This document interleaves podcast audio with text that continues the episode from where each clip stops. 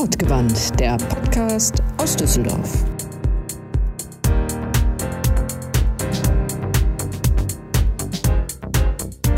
Manchen Menschen hört man einfach gerne zu. Meistens sind es die, die lieben, was sie tun, ganz bei der Sache sind, aus Überzeugung, aus Leidenschaft, warum auch immer. Mit diesen Menschen sprechen wir bei Wortgewandt. Wir, das sind Philipp, Shanti und Christiane.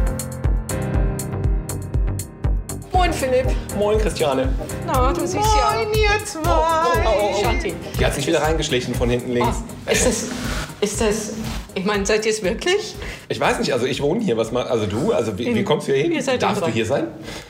Ich doch schon. Ach, diese Okay. Technik, diese neue 3D-Technik ist so toll. Es ist. Virtual Reality. Virtual Re Ich habe das Reality. Gefühl, ich könnte euch anpacken. Lass das. Das darf man nicht. Gut, dass wir getestet sind, geimpft oder genesen. Man weiß es nicht. Wir verraten es an dieser Stelle auch nicht. Äh, ja, hör mal. So in echt ist toll. Ja. Ich weiß, auch gar nicht mehr, was ich sagen soll. Was machen, was machen wir hier eigentlich? Ähm, ach so, Podcast. Ah. Podcast. Echt? Also ich, ich weiß ich weiß ja nichts. Also ihr habt ja gesagt, wir treffen uns wieder in echt und ich habe original, musste mein spannendes Buch hinlegen und hier mich körperlich hinbewegen. Was liest denn gerade? Ein äh, Science-Fiction-Roman auf Englisch. Das kannst du gar nicht. Gab es nichts Anständiges? Sie liest nur auf Englisch und ich Ah. verstehe nichts. Nein, der ist cool. Von wem? Was denn? Weiß ich doch nicht mehr. Ach Mann, guckst du nach, will ich auch lesen. Die, die verleiht keine Bücher. Die sitzt da drauf. Die hole ich mir einfach selber. Ach, wo willst du denn die Bücher holen? Doch, ich, hab, ich, ich, hab, ich, habe, ich habe übrigens gelogen. Es ist nicht Science-Fiction, es geht eher Richtung Fantasy und es ist Joe Abercrombie. So, und wo willst du das jetzt herkriegen? Eigentlich höre ich ja nur Bücher und dann gucke ich, ob es das gibt in der Online und dann leihe ich das aus. Edgy Badge. Ach, in der Online. Ja. Ja, man kann ja noch nicht, ich weiß gar nicht, kann man, kann man wieder, ich, kann man in die Bücherei gehen gerade? Ähm, Ich- ich glaube, ja, man müsste eigentlich wieder. Äh, äh, äh, es gibt ja bald eine neue, ne? Echt? Ja. Wo? Hier, hier bei uns? ja. Im Viertel oder irgendwie größer? Nee, weiter weg am Bahnhof. Da ist so eine. Ja, die ist jetzt hinten. Die kommt jetzt aber dann nach vorne. Durch den glaub ich. Bahnhof werden die Bücher geschleppt oder wie? Jedes einzelne. Jedes Das einzelne. ist so eine Kette. Das ist bestimmt lustig. Ja, eine Bücherkette. Nein, das ist was anderes. Ähm, ja, die ziehen um. Weißt, okay. du, weißt du mehr? Nö, natürlich nicht. Also woher soll ich das wissen? Hier gefährliches Halbwissen hier anbringen, ne? Keine Ahnung, aber mal drüber reden. Ja, drüber reden wäre doch eine gute Idee. Also, aber nicht mit mir bitte. Ja. Sondern? Äh, Dings. Da der Chef. Aber man fragt immer am besten den Chef direkt. Ach Gott, du kennst schon wieder alle, oder? Hm, Vom Kieser-Training. Okay. Und da den Stefan von Kieser Training. Nein, also den Stefan kenne ich, weil der auch bei Kieser trainiert. Und der ist der Chef. Den erkennst du daran, dass der immer ein Buch in der Hand hat. Nein, dann nicht. Ah, okay, hätte ja sein können.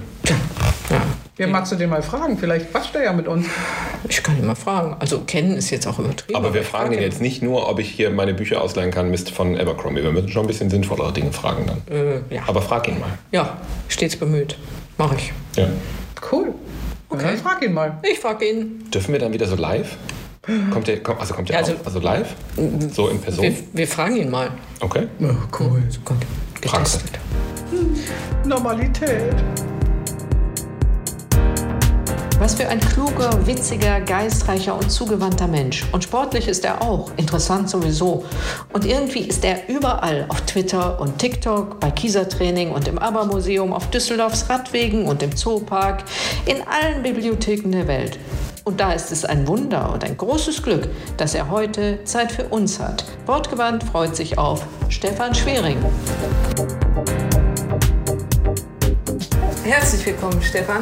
Schön, dass du dir die Zeit für uns genommen hast. Und wir können endlich wieder starten mit unseren drei berühmten Fragen. Wo kommst du her? Wo willst du hin? Und wie bist du hierher gekommen? Ah, okay, erstmal auch nochmal vielen Dank für die Einladung. Also hat mich sehr gefreut. Und äh, ja, wo komme ich her? Also das geht so um Herkunft, ne? nicht wo ich gerade herkomme von der Arbeit, sondern äh, ich bin äh, Westfale eigentlich, Westfale im Exil sozusagen, aber ich fühle mich sehr wohl hier seit siebeneinhalb Jahren in Düsseldorf. Wo will ich hin? Äh, möglichst schnell in die neue Bibliothek Und äh, wie bin ich hierher gekommen? Mit dem Fahrrad. Deswegen sitze ich hier auch leicht tröpfelnd, glaube ich, äh, bei dem Wetter. Aber ja, als alter Münsteraner ist das, äh, fahre ich mit dem Fahrrad in Düsseldorf viel und bin ganz froh, dass jetzt so einiges passiert mit Fahrradwegen äh, in Düsseldorf. Ob, äh, schon ich immer glaube, dass das in den Köpfen der Leute auch passieren muss. Also dass man Radweg fehlt, ist manchmal nicht so schlimm, wie wenn Leute Radfahrer nicht beachten. Ja. Mhm. Unser Gast ist, äh, Chef der Zentralbibliothek Düsseldorf, richtig ausgedrückt. Aber da sprechen wir bestimmt auch gleich noch drüber.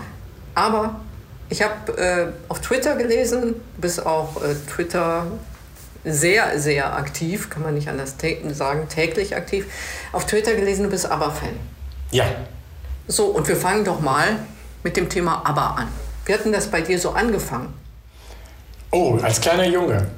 Also, das hat angefangen 1977, da war ich acht Jahre und meine Schwester hatte eine ABBA-Platte und da war ich, glaube ich, hin und weg und Eagle war der erste Song, den ich gehört habe. Und das war super und seitdem habe ich alles äh, als Kind mir schon gekauft, als Neunjähriger immer heiß begehrt auf die neueste Single gewartet und beim Mel Sundags Hitparade mit dem Kassettenrekorder davor gesessen und aufgenommen. Als, und das war wirklich aufregend. Ne? Also es war wirklich so, man geht in den Plattenladen und wartet auf die neue Single. Und dann haben sie sich ja sang- und klanglos Anfang der 80er irgendwie verdünnisiert und man hat zwar noch gehofft, dass vielleicht noch was kommt, aber dann wurde das auch passend zum Alter etwas uncool, aber Fan zu sein in den 80ern. Da hatte ich dann auch eine kleine Auszeit, glaube ich. Ja. Also als Jugendlicher war das dann bei mir auch nicht mehr so angesagt. Und dann kam das später aber wieder in den 90ern bei diesem ganzen Revival. Dann habe ich gedacht, naja, da gab es dann so Filme, Murrells Hochzeit und verschiedene, wo so ABBA drin vorkam. Und dann hat es mich wieder gepackt und dann habe ich mir alles wieder zugelegt, die Sachen aus dem Keller geholt, aber auch dann jetzt die ganzen neuen Sachen gekauft. Und da gibt es ja wirklich viel, was dann passiert ist seit den 90er Jahren. Dann gab es ja 1994 eine Box mit erstmals unveröffentlichten Sachen, mit äh, Songs, die wir alle noch nicht kannten und ganz aufregend das fanden. Und äh, ja, da gab es so ein paar Pilgerstätten, die ich dann mal aufgesucht habe. Stockholm natürlich. Da konnte ich ganz viel erzählen. Ich habe zum Beispiel in diesem Raum gestanden, wo die das Cover von The Visitors aufgenommen haben. Also es war, glaube ich, der größte Moment, am gleichen Ort zu stehen wie Agneta. Und äh, im ABBA-Museum natürlich dann ein paar Jahre später nochmal in Stockholm alles miterlebt. Und äh, was ich dann mitgebracht habe, ich habe es versprochen, die große ABBA-Bibel. Die, die Shanti hört die kann alles quasi ich, total sofort nachvollziehen. Ich merke auch gerade, wir zwei sind gerade raus. Ja, also, aber sowas von Stefan und Shanti, also wir sind weg. Ja, ja, das, das sieht man ja nicht, wie die, wie die Augen von Shanti leuchten, das müssen wir ja beschreiben dabei. Und immer, sie nickt immer die ganze Zeit. Genau. Ja, und jetzt kommt die ABBA-Bibel. Genau das. Ich weiß nicht, ob das Buch bekannt ist. Das kenne ich tatsächlich nicht. Karl Magnus Palm sagt mir was, ja? Ja, Karl Magnus Palm ist also der Schwede, der eigentlich so ein bisschen der ABBA-Biograf geworden ist mhm. und der auch viele Liner-Notes für CDs geschrieben hat. Und der hatte auch die Chance, alles zu hören, was im Archiv ist, alles noch, was noch unveröffentlicht ist. Und er hat ein Buch geschrieben, The Complete Recording Sessions. Das ist 1994 erste Mal erschienen und das ist jetzt die zweite Auflage. Mhm. Und hier ist wirklich chronologisch verzeichnet, wann sie im Studio waren, welche Aufnahmen sie gemacht haben, welche Alternativversionen es gibt, die noch nicht veröffentlicht sind, wann was veröffentlicht wurde. Und äh, das war ein Crowdfunding-Projekt. Also es ist ja bei Büchern, die noch keinen Verleger haben, ähm, da habe ich dann mitgemacht und bin auch da drin verzeichnet. Oh, stolz. Und war dann bei der Präsentation von ihm in London, als er das Buch dann präsentiert hat. Und das ist natürlich auch signiert. Also, das ist so wirklich, aber das Schöne finde ich eigentlich daran an diesem Buch. Und deswegen sage ich immer, das ist meine ABBA-Bibel, weil es dann nur um die Musik geht. Weil das haben mir ganz viele Leute schon gesagt, auch Jüngere, wenn man einen Song hört, dann hört man, dass das ABBA ist. Das ist der spezielle Sound. Und das wird dir alles ganz akribisch erklärt, wie die da wirklich ausgefeilt im Studio gearbeitet haben. Und ähm, das Tolle ist ja, dass jetzt was Neues kommt. Ne? Ja, das sagen sie aber jetzt auch schon seit zwei Jahren. Naja, sogar schon länger, seit 2018 schon.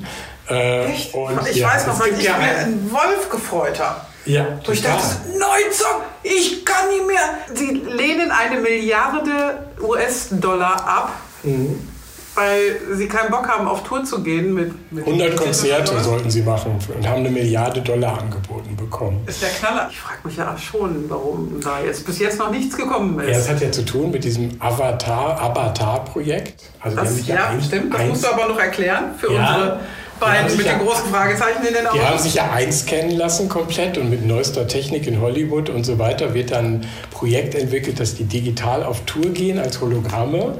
Und dafür haben die neue Songs aufgenommen, aber sie sehen dann aus wie 1979 und äh, wollen nicht als alte Leute auf der Bühne stehen, sondern das ABBA-Image bewahren. Und darum sind sie aber jetzt im Studio und haben neue Sachen gemacht und äh, wollen dann, da wird es ein Video geben und eine Tour mit Liveband und die aber als Hologramme. Da bin ich sehr gespannt. Sie wollten eigentlich 2020 das veröffentlichen, Corona kam und es soll jetzt sein. Das äh, habe ich gelesen und Björn sagt jetzt, es ist keine Frage mehr, ob es passiert, es wird passieren. Genau.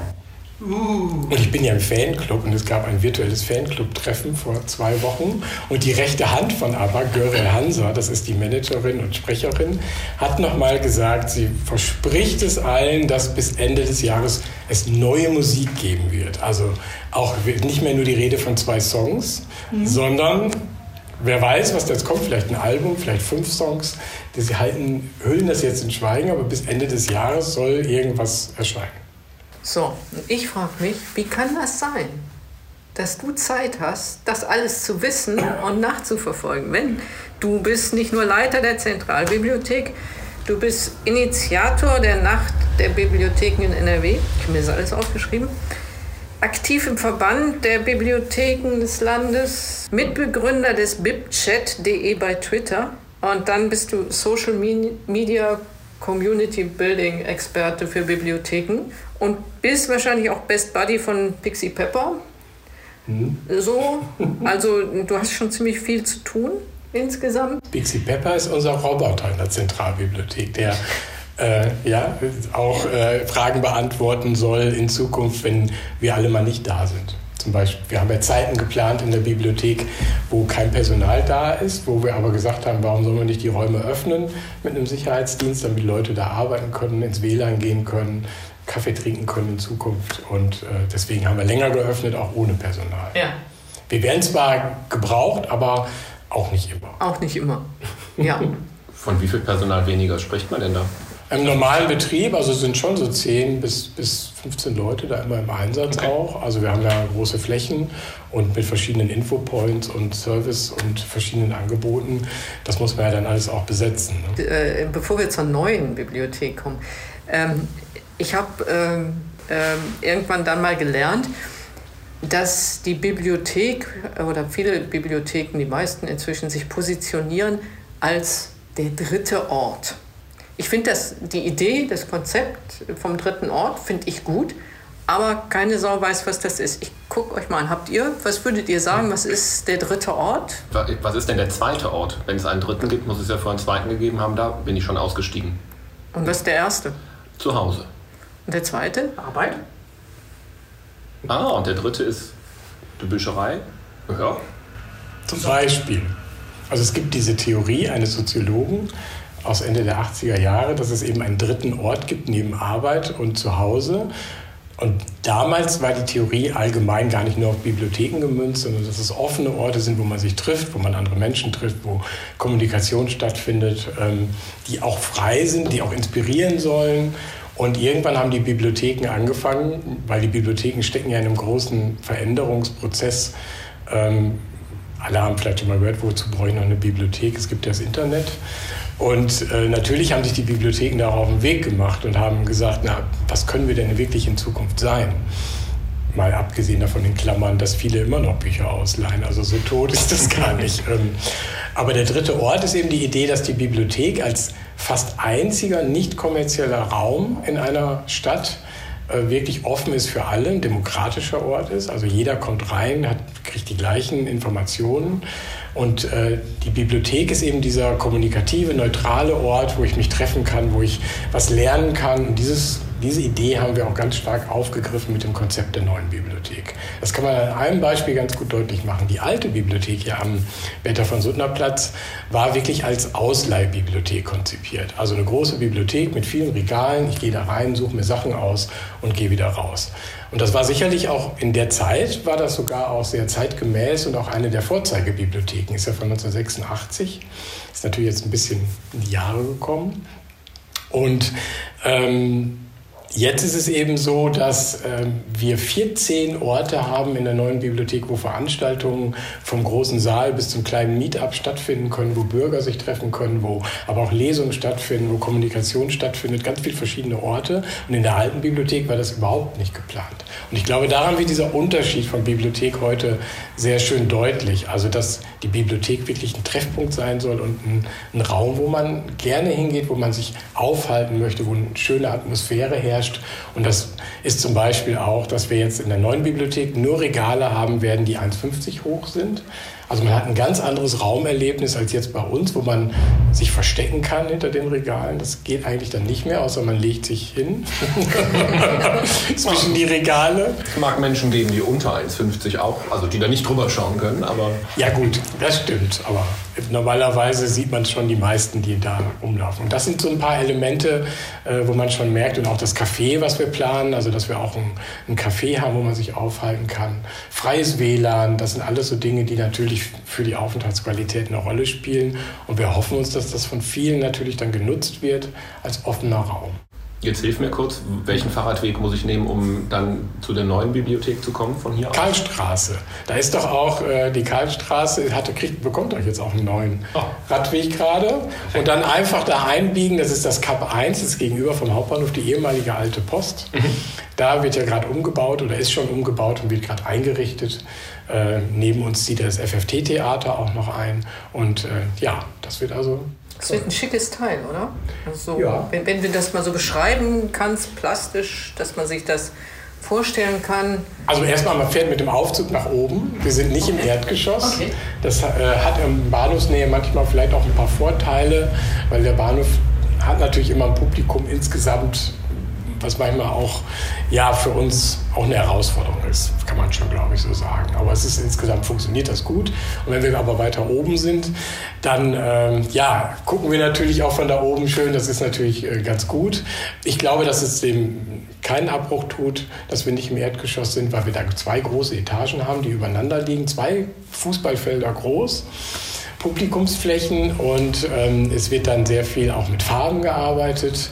Also es ist eine farbige Bibliothek auch. Also es ist jetzt keine triste Bibliothek, die daherkommt, sondern wir haben Innenarchitekten, äh, die das schön geplant haben mit modernen Farben und äh, ja, ich glaube, das wird schön. Um nochmal zum dritten Ort zurückzukommen. Jetzt haben wir in, in Düsseldorf ja auch deutliche Unterschiede. Wir haben die, die Innenviertel wie Flingern, Pimpelfort, Derendorf zählen wir natürlich immer dazu. ähm, wir haben aber auch so ja, Viertel, die gelten als nicht besonders in. Es ist Hassels oder Hellerhof. Und eigentlich ist die Bibliothek ein schöner Ort dafür, die Menschen aus diesen unterschiedlichen Vierteln zusammenzuführen, dass die sich kennenlernen, unterhalten, Einblicke kriegen in, in das, was sie denken und so weiter. Wie, wie könnt ihr das erreichen? Ja, wir haben ja ein ganz großes Bibliothekssystem. Wir haben ja Stadtteilbüchereien auch. Ja, aber die trennen, behaupte ich jetzt mal. Die Stadtteilbücherei? Ja, ich gehe hier dann in Derendorf in meine Stadtteilbücherei. Ja. Aber ich lerne da keinen Menschen aus ähm, Hassels kennen. Ja, aber ich glaube schon, dass die Stadtteilbüchereien für den, für den Stadtteil eine, eine, wichtige Absolut. Rolle sind und die machen ja auch viel Veranstaltungen mhm. und gehen auch in die Richtung. Und ich glaube, gerade für Familien mit Kindern sind die Stadtteilbibliotheken besonders ja. wichtig, weil das kann ich aus meiner eigenen Kindheit erzählen, dass also mich das auch geprägt hat, dass ich eine Bibliothek als Kind in der Nähe hatte, die ich alleine aufsuchen konnte. Und das, glaube ich, ist schon ein großes Fund, was die Stadtteilbibliotheken haben, weil nicht alle Kinder dürfen alleine wahrscheinlich zur Zentralbibliothek am Hauptbahnhof fahren. Äh, und das, glaube ich, ist für die Stadtteilbibliotheken wirklich toll und wichtig. Und ich selber, also meine Eltern hatten einen Schuhladen und ich war, mein Vater war Handwerker, Schuhmachermeister und meine Mutter da im Geschäft und hatten wenig mit Literatur zu tun. Also die waren einfach ganz bodenständige äh, Handwerkerfamilie. Und wenn ich die Bibliothek, glaube ich, nicht gehabt hätte, die, hat, die Bibliothek hat wirklich meinen Horizont erweitert. Ja. Ich konnte Dinge nachgucken, die ich mich nicht getraut habe zu fragen. Und das war alles so in der Zeit. Heute geht man ins Internet, aber damals war das wirklich die Bibliothek für mich, der Ort. Und deswegen glaube ich, dass immer noch, dass Kinder, dass es toll ist für Kinder in der Nähe eine kleine Bibliothek zu haben. Die Zentralbibliothek am Hauptbahnhof hat natürlich auch ein paar andere Aufgaben noch. Also da kommen natürlich viele, die sich treffen aus ganz Düsseldorf. Deswegen ist es so toll, dass wir am Hauptbahnhof auch bleiben. Also wir haben ja Unmengen Schüler, die bei uns immer lernen, die sich da treffen und ja dann auch wirklich da einen ganzen Tag fast verbringen. Ich habe ja traurigerweise immer nur die Nachrichten bekommen äh, per Mail, dass die Stadtteilbücherei nicht offen hat. Deswegen konnte ich da nicht hin. Ich hätte es tatsächlich gerne gemacht, weil sie ist ja von hier drei Minuten ums Eck und habe dann das Online-Angebot genutzt. Ja. Aber ähm, wäre auch ansonsten immer wieder da, weil ich ja meine Hörbücher nicht auf dem Fahrrad, aber hier im Laden höre und den ganzen Tag eigentlich nur. Ja. Aber das ist schon länger her, dass ich da war. Also irgendwann vor Corona, glaube ich. Ja, Corona hat natürlich diese ganze Idee des dritten Ortes für uns wirklich torpediert. Ne? Dadurch, ja. dass wir schließen mussten und alles online anbieten konnten zwar, aber diese Idee, dass man sich trifft, das ist uns da wirklich an der Stelle abhanden gekommen. Das war auch eine große Herausforderung für die Zeit. Deswegen haben wir ja auch versucht, online da auch präsent zu sein. Und da spielt Social Media natürlich auch eine Rolle. Unter anderem eben mit Social Media dann präsent zu bleiben in Verbindung zu bleiben mit den Leuten. Und wir sehen es wirklich als Kommunikationsmittel und nicht als Plakatwand nur für unsere Veranstaltung, sondern wir wollen weiter immer noch unser Konzept entwickeln als Kommunikationsplattform. Und Twitter liebe ich ja sowieso, das hast du ja schon gesagt. Ich halte das wirklich Twitter für. Ich habe hab, äh, letztens gesehen, du hattest einen äh, Aufruf oder eine Frage auf Twitter, wer sich denn aus deinem Netzwerk mit TikTok auskennt. Ja. Und ist da, hat da jemand darauf reagiert? Ich habe das nicht verfolgt. Und kennst du dich jetzt mit TikTok aus? Da bin ich ja. Na, ich habe ja so ein Erlebnis gehabt in, äh, in der Social Media Team. Ich bin auch bei uns im Social Media Team mit drin, weil ich immer wichtig finde, ähm, als, als Leitung ist das einfach so, dass man sehr schnell mit so einem Team Team ähm, Rückendeckung geben kann oder auch sagen kann, das können wir machen, das können wir nicht machen. Aber insgesamt haben wir ein tolles Team und das macht wirklich großen Spaß, da äh, mitzuarbeiten. Und ähm, für die Jugendbibliothek planen wir jetzt für die neue Jugendbibliothek, das wird in der neuen Bibliothek auch neu sein, dass es eine eigene Jugendbibliothek gibt und die bekommt einen TikTok-Kanal.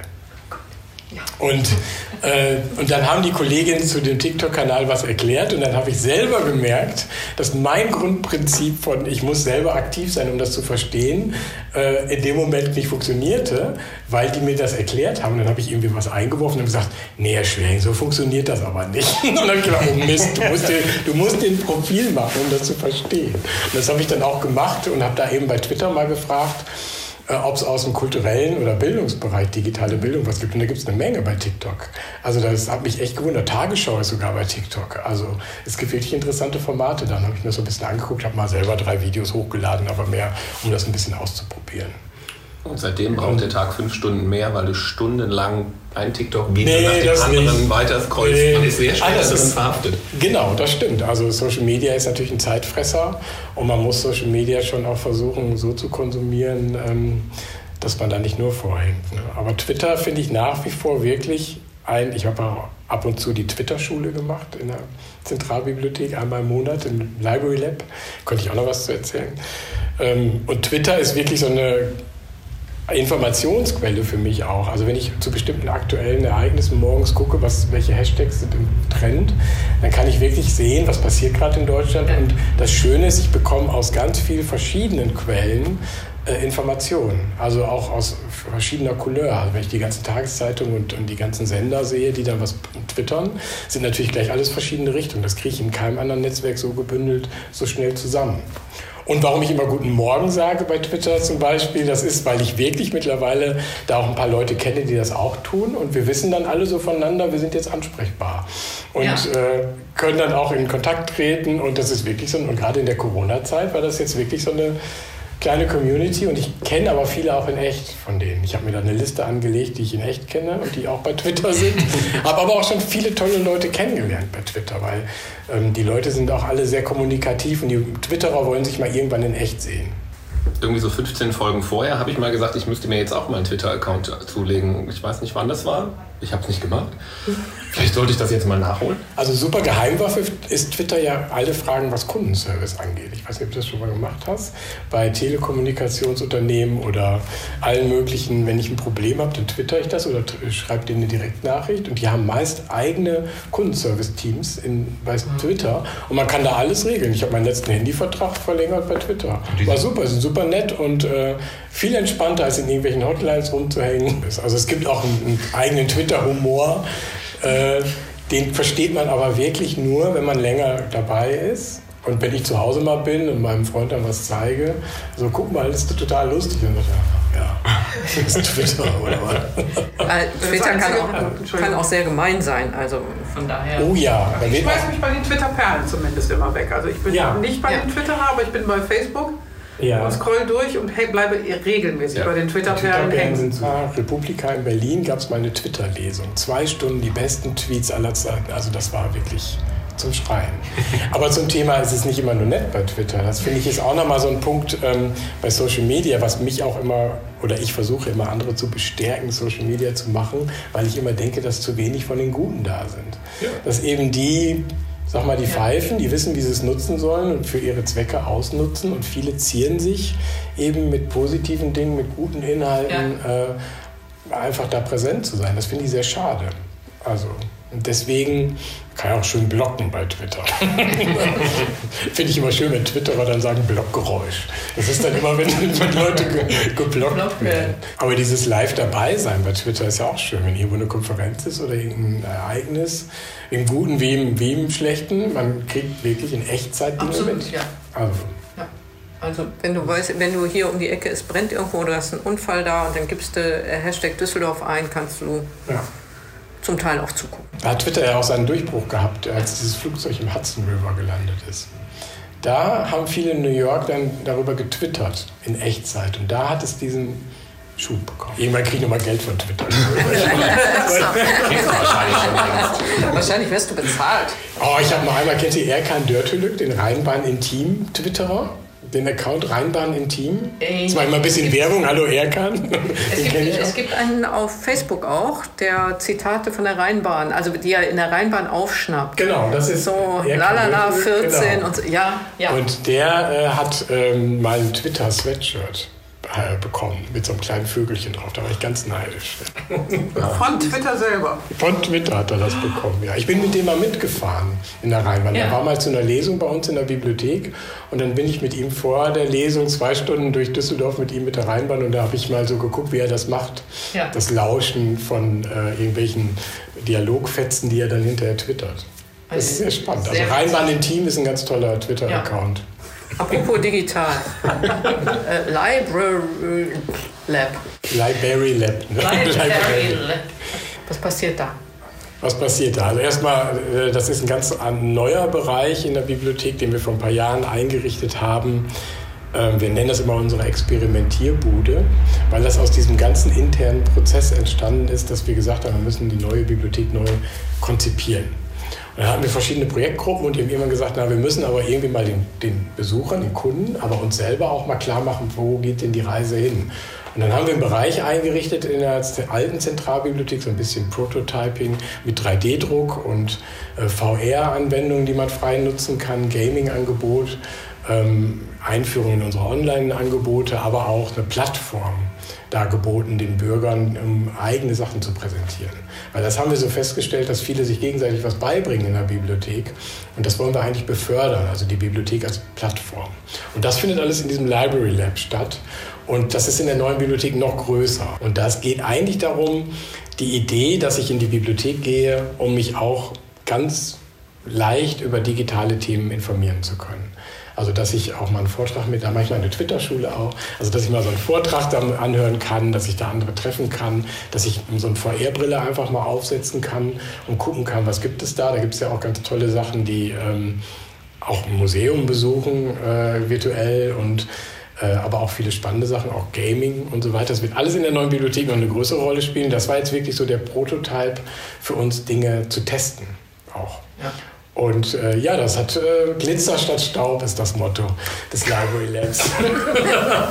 Aber das heißt, ich kann da mit meiner äh, Mitgliedschaft einfach dahin kommen mit meinem abgebrochenen Topfhenkel und den mir dann da im 3D-Drucker neu drucken lassen, weil ich das alles vor Ort habe. Und das, das mache ich einfach. Da komme ich hin, zeige mein Kärtchen und Genau, man muss, eine, man muss einmal, eine, also man kann den eigenständig nutzen, den 3D-Drucker, man muss einmal so eine Einführung besuchen. Das machen die Kollegen aber regelmäßig, wenn das wieder geht, mhm. jetzt nach Corona. Das ist so eine zweistündige Einführung und dann, man muss ja da dieses Plastikfilament da wechseln und wie der ganze Druck funktioniert. Dann kriegt man eine kleine Lizenz zum 3D-Drucken, ist aber alles kostenfrei und dann kann ich das buchen, reservieren und dann kann ich den eigenständig dann nutzen für meine eigenen Projekte und kann dann abgebrochene Dinge ausdrucken. Da ist ein PC auch dabei. Es gibt ja so Online-Sachen ähm, auch, die ich dann finden kann. Also da kann ich verschiedene Modelle nachgucken und habe dann die Datei und kann das dann drucken, kann mir dann da meinen Henkel ausdrucken oder einen Schlüsselanhänger oder haben auch schon äh, Designer, Studenten so kleine Prototypen ausgedruckt von Sachen. Das war ganz spannend. Ich habe es letztens wirklich hier im Atelier gehabt, da ist ein Stück von der Nähmaschine abgebrochen und jeder Händler hat mir gesagt, das gibt es nicht mehr, das wird nicht mehr hergestellt, aber das ist ganz einfach, das können Sie sich selber im 3D-Drucker machen. Und ich habe am Telefon immer gestanden, ja, Sie Scherzkeks, mhm. ich kann mähen, ich kann aber, also ich habe keinen 3D-Drucker, ich weiß gar nicht, wie das ja. gehen soll und wo ich sowas dann auch hätte. Klar, im Internet kriegt man vieles, aber...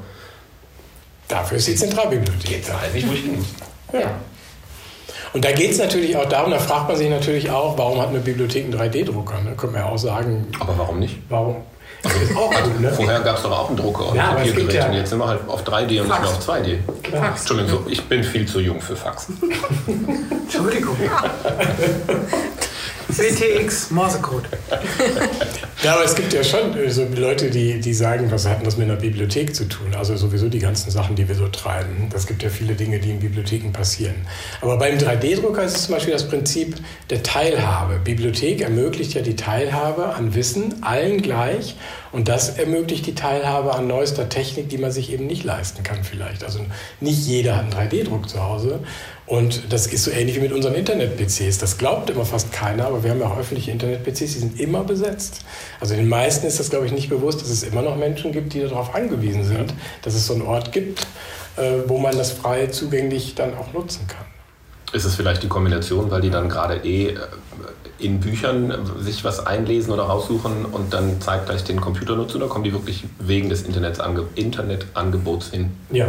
Schon? Ja. Und das ist auch für uns mittlerweile so, wir machen nicht einen 3D-Druck, weil wir dann sagen, na, vielleicht leihen die auch noch mal ein Buch aus. Das ist so eine alte.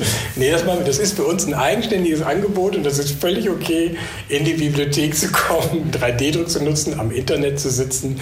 Äh, wir wollen dann nicht hinter dem, mit dem Zeigefinger stehen und sagen, jetzt leider noch mal ein Buch. Aber das, ist ja, das hat ja quasi unendliche Möglichkeiten. Ihr könnt ein Podcast-Studio machen. Ja, ähm, ja. Video, Videostudio. Also Podcast, gutes Stichwort. Wir haben ja auch einen Podcast, die Stadtbüchereien. Ne? Das ist viel professioneller somit, weißt du? So richtig? Mhm, ja. Ach. Na toll. Ach. Also zwei Kollegen oder drei mittlerweile machen das, den Podcast, und die sind auch immer unterwegs mit Interviews und das ist ganz schön. Also freut mich sehr, dass wir einen Podcast haben, weil man doch immer noch äh, das ist einfach netter, ne? Also mal zu erzählen, als wenn man sagt, so schreiben Sie doch mal einen Text über das. Also ich finde, wenn man miteinander spricht, ist da immer nett. Ja, aber wir hatten eine Frage, achso, ein Studio, genau. Wir haben in der neuen Bibliothek auch geplant, verschiedene Studios anzubieten. Lernboxen, die man mieten kann, aber auch ein Library Lab Studio wird es geben, wo man Video und äh, Ton- und äh, Fotoprogramme nutzen kann, um Sachen zu bearbeiten. Weil wir haben uns natürlich auch inspirieren lassen für die neue Bibliothek und sind ein bisschen rumgereist in äh, ausgezeichneten Bibliotheken in Europa. Äh, und das war ganz spannend. Da fühlten wir uns zum Teil bestätigt und zum Teil haben wir noch was mitgenommen. Wir waren zum Beispiel in Helsinki. Das war echt toll. Das war eine der letzten ausgezeichneten Bibliotheken. Und die Skandinavier sind uns ja an vielen Stellen auch da ein bisschen voraus. Also die sind einfach oder haben einfach ein führen auch ein anderes Leben zum Teil. Also Bargeld spielt ja fast keine Rolle mehr in Skandinavien. Ne? Aber, aber auch wieder ein bisschen nah. Ne? ich, das habe ich auch nicht so im Sport gemacht, so ein bisschen in, in, Bibliotheken immer zu gucken, was haben die denn für CDs oder Bücher von ABBA da stehen. Also wenn wir nochmal bei ABBA-Büchern sind... Noch mal, ne? Das interessiert mich ja auch noch, warum du Fan bist und wie du Fan, Fanin geworden bist. Ich glaube, das war ähnlich wie bei dir, sehr junge Jahre. Ich glaube, meine erste Platte habe ich mit sechs gekriegt. Und dann ging das weiter, dass ich Ostern keine, äh, ich mochte keine Schokolade, das heißt, ich habe keine Eier gesucht, ich habe aber Singles gesucht, mhm. im Garten versteckt. Ähnlich zu einem Plattenladen gegangen und geguckt, gibt's was Neues, gibt's was Neues? Oh, eine große Platte. Was sind Maxi-Platten? Wieso sind da nur drei Lieder drauf? Und ähm, es hat mich nie losgelassen. Die, äh, die Schämphase hatte ich nicht. Aber es waren immer mal so Phasen dabei, wo es ein bisschen zurückgegangen ist, das ist der Konsum der Musik. Aber dann irgendwann doch, wenn meistens, wenn ich mega Stress im Büro hatte, Kopfhörer aber. Aber oder Klassik, eins von beiden. Aber meistens aber. Äh, textfest bei allen CDs. Äh, die Mitgliedschaft im Club habe ich mal zum Geburtstag geschenkt bekommen für zwei Jahre. Dann kam also regelmäßig das Magazin. Ähm, und äh, tatsächlich hat es mich wirklich nie losgelassen. Als Kind habe ich irgendwie original mal versucht, bei Polarmusik anzurufen, weil ich fand ja Frieda toller noch als äh, Agneta. Ja. Also die tiefere Stimme war es. Da scheiden sich ja die Geister. Da scheiden sich absolut die Geister. Stones oder äh, Beatles oder Agneta oder Frieda, ich glaube, das ist eine ähnliche Diskussion. Und ähm, ich habe bei Polarmusik versucht anzurufen, um zu fragen, wo ich denn, ich hatte so einen Kinderring, weißt du, so ein Teil, was man so auf und zu machen konnte mit so vier so Glassteinchen drin, den wollte ich gerne Frieda schicken.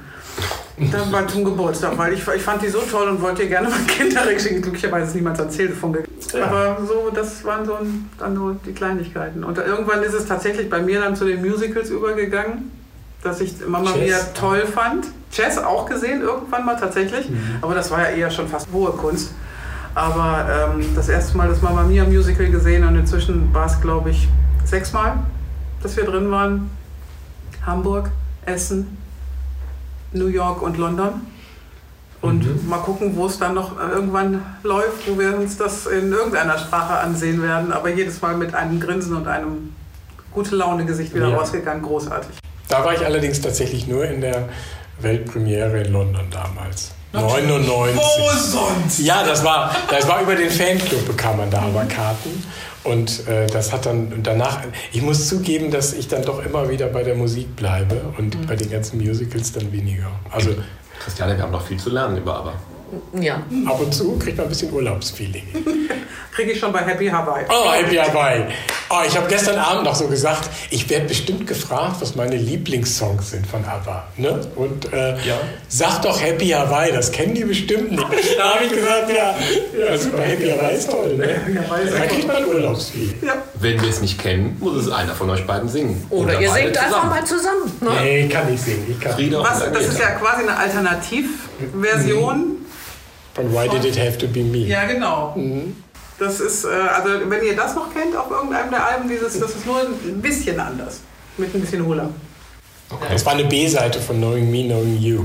Die haben ja immer die, und das fand ich als Kind schon immer so, die hatten immer auf B-Seiten Lieder drauf, die auf keinem Album waren. Oh ja, Love Light.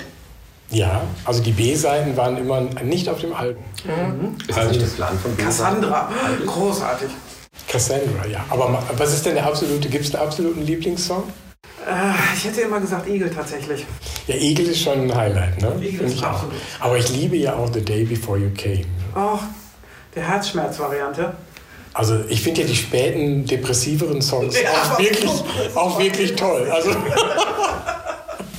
ja, die finde ich wirklich gut. Also The Day Before You Came finde ich echt, ist der Hammer. Also man, man könnte ja mal die andere Richtung fragen welches ist das, was du weiterskippst, wenn es überhaupt eins gibt, was dich nicht so umhaut? Es gibt tatsächlich wenige Lieder von ABBA, die schlecht sind, aber ich glaube, eins vom ersten Album ist I Saw It in the Mirror. Kennst du das? Äh, ist das von Ring Ring, ist das dann? Ja. Von dem Album? Mhm. Ja. Aber es gibt nicht so viele. Ich finde, es gibt, wie Philipp Holstein so schön geschrieben hat, jetzt in der Rheinischen Post, die Band hatte keinen Ausschuss. Alles hat er sogar geschrieben. Man kann es alles hören, aber ganz ehrlich, äh, ja. dieses The Winner Takes It All geht mir irgendwann mal, also auch mit dem Video, mit diesem schwer blau überschminkten ja. Augen, wo es dann so leidend da an, in diesem schwedischen Café sitzt, denke ich dann so, okay, jetzt rein. Das ist einer der größten Songs von ABBA, musikalisch. Ne? Weiß, also hm. wirklich. Und wie sieht es aus mit Put on Your White Sombrero? jetzt wird es aber ein Fremdschämen. ja, und Move On natürlich oh, schönes Haar ist hier gegeben, das genau, ist kleben. Kennen alle noch die Werbung? Schönes heißt dir Das ist original eigentlich ein ABBA-Song. Ja. Das ist ein ABBA. Ah, So, jetzt wären wir aber wirklich sehr, sehr spezifisch im Nischenwissen. Aber das ABBA-Museum ist auch toll, ne? In Ich hab's noch Stockholm. Tolle ist, wenn man da ist, der Geheimtipp, finde ich, ist ja, man muss sich ähm, die englische Führung anhören, nicht auf Deutsch übersetzt, weil auf Englisch sprechen die das selber. Und dann kommt so, ja, hier seht ihr meine Fotos von meiner Kindheit in, was weiß ich. Und die haben das selber eingesprochen, die Texte für die Ausstellungsstücke. Und das ist aber nur auf Englisch, das natürlich nicht in, auf Deutsch. Deswegen ist es schöner, das auf Englisch zu machen und die Originalstimmen von denen zu hören. Und es gibt da ja ein Telefon in der Ring Ring Section, da, wo das Album Ring Ring vorgestellt wird und die ganze Zeit. Und da gibt es ein Telefon, nur die vier haben die Nummer. Und wenn man da steht und es klingelt, dann weiß man, einer von den Vieren ist dran. Also die rufen da ab und zu an. Benny hat schon dreimal da angerufen, Frieda einmal. Und da waren dann Fans gerade im Museum und haben die dann original am, das finde ich einen total schönen Gag. Also es klingelt sehr selten, aber wenn es klingelt, ist einer von den Vieren dran. muss man ja auch Mitteilungsbedürfnis haben, um einfach mal so Ich im Museum was ich sagen sollte. Agneta, oh mein Gott. Aber wenn du, wenn du da bist und es klingelt, dann musst du an Shantis Ring denken. Die muss den noch loswerden. Ja, genau. Den habe ich nicht mehr. Der ist dann Oh, irgendwie ja, so. nah in der Geschichte tatsächlich verschwunden. Ja, aber das ABBA-Museum ist wirklich, das macht echt Spaß. Da kann man auch in so Videos mittanzen und allem. Das ist alles virtuell und digital auch viel. Das ist echt sehr schön. Und was das, wo ich mich, glaube ich, viel, viel länger aufgehalten habe, war dann der Shop hinterher. Zwei Tassen. Ich habe original zwei Tassen mir mitbringen lassen, weil ich es nicht geschafft habe, aber Ich war völlig fertig hinterher. Ich, war, ich wusste gar nicht, was ich kaufen sollte und war völlig mit zwei Taschen beladen. Und das war ganz schrecklich, in so einem ABBA-Fanshop zu sein. okay, dann geben, geben wir unseren Hörern, finde ich, noch ein, ein letztes kleines Bonmot mit, ein äh, Nischenwissen zum Thema ABBA. Welche deutsche Zeitung hat Frieda zu ihrem Vater verholfen? Bravo. Das war jetzt nicht der Applaus, es war tatsächlich die Bravo. Ja. Ne?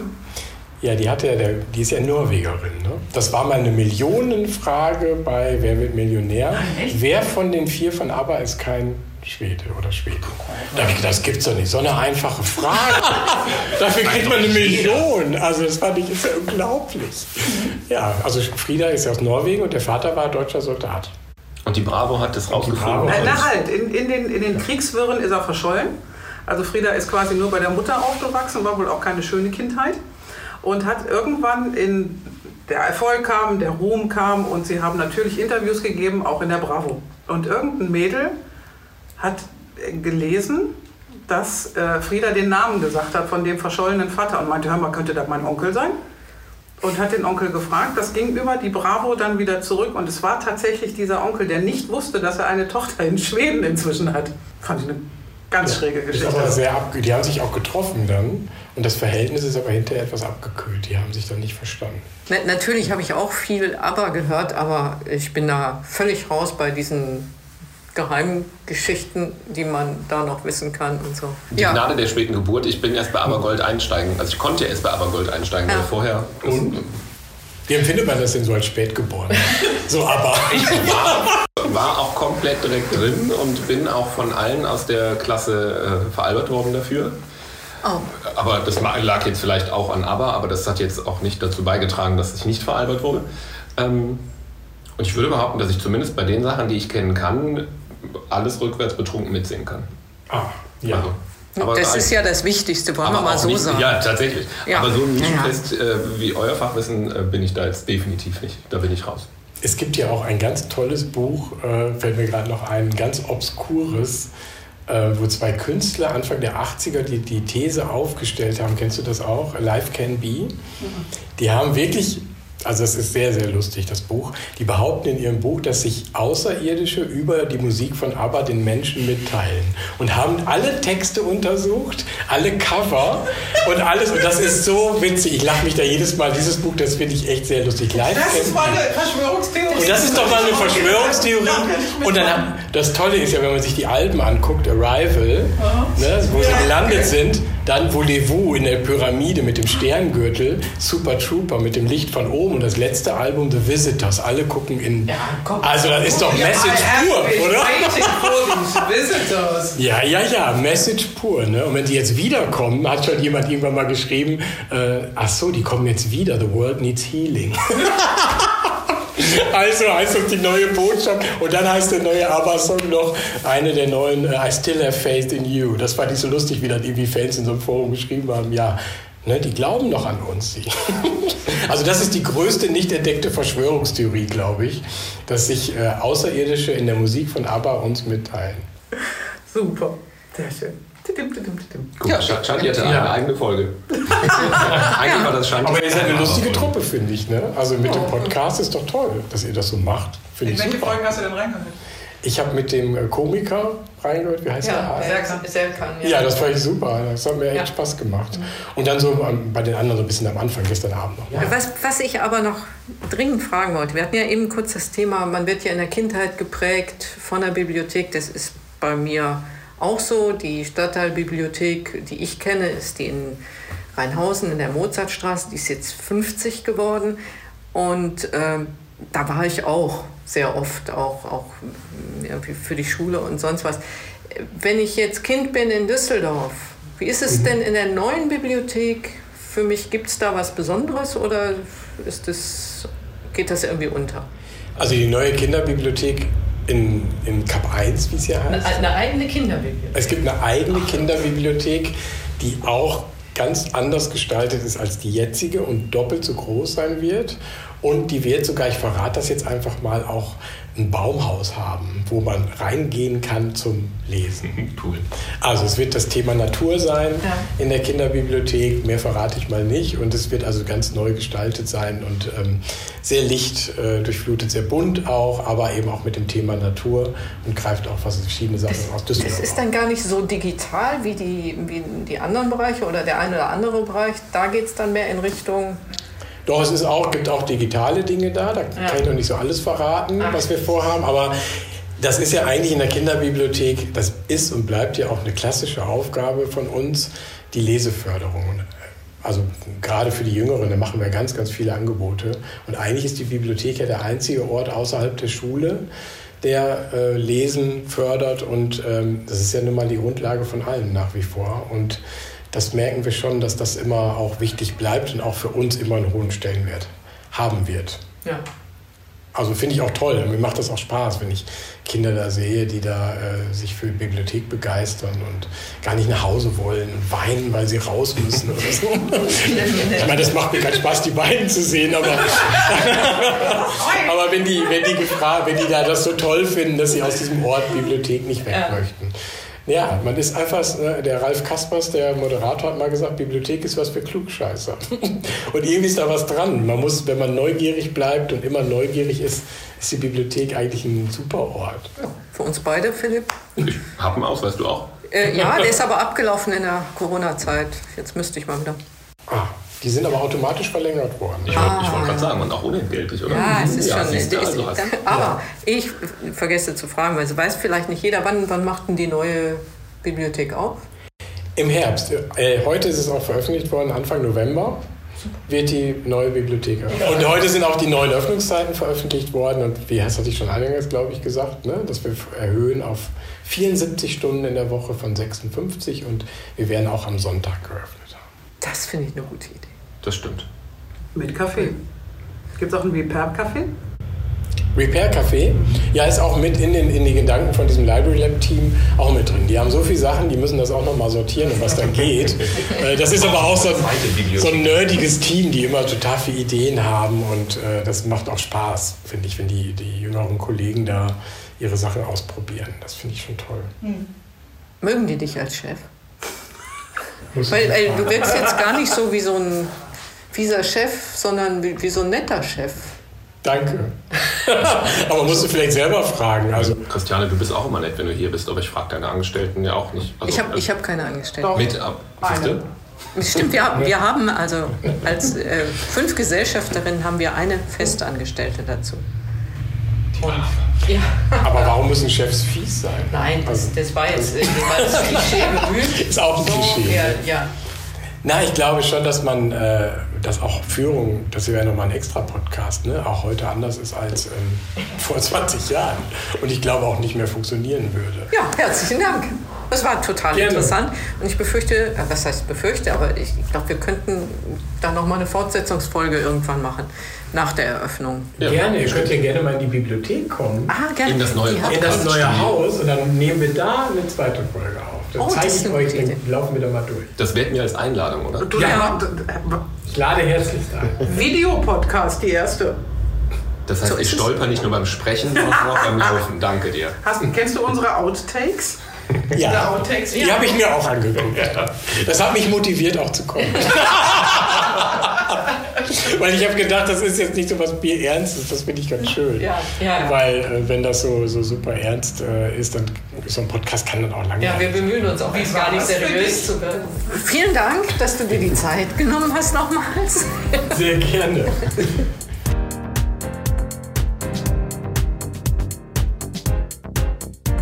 Ähm, ja. Der Und sogar ohne Alkohol kann er die Lieder. Ja, auch nicht rückwärts, aber das hilft dann. Ja, aber du fang das Lied doch mal vorne an. I'm nothing special. In fact, I'm a bit of a bore. if I tell a joke, You've probably heard it before. Liebe Zuhörer, ich habe ein bisschen Angst. but I have a talent, A wonderful thing. cause everyone listens. When I start to sing, I'm so grateful and proud. all I want is to sing it out loud. So I say, Dieser Podcast wird leider für eine halbe Stunde unterbrochen, bis diese beiden Damen abgeholt wurden. Mein Gott, wo- habt ihr das denn jetzt einstudiert und geübt?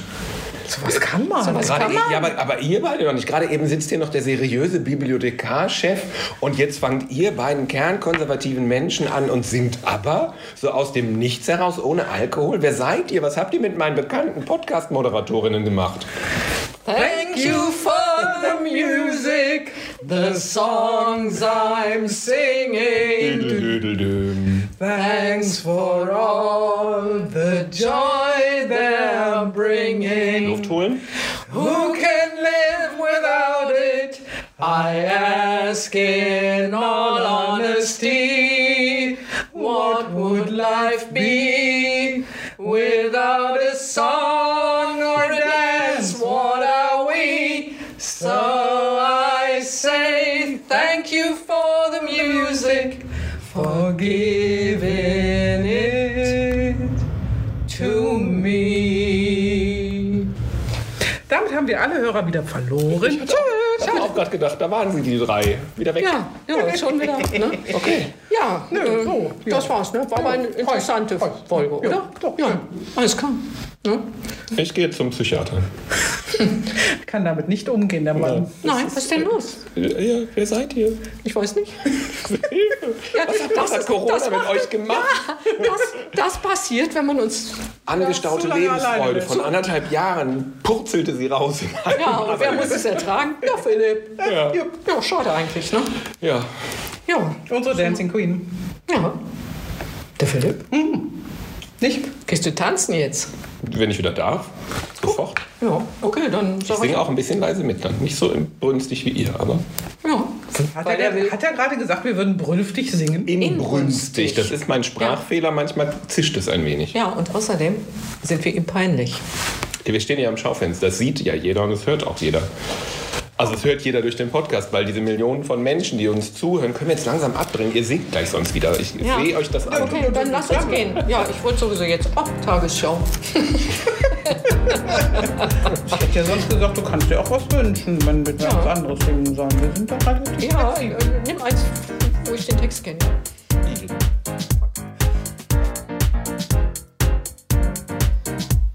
Wortgewandt ist eine Produktion der LWP Kommunikation Düsseldorf mit freundlicher Unterstützung von Carouge Couture.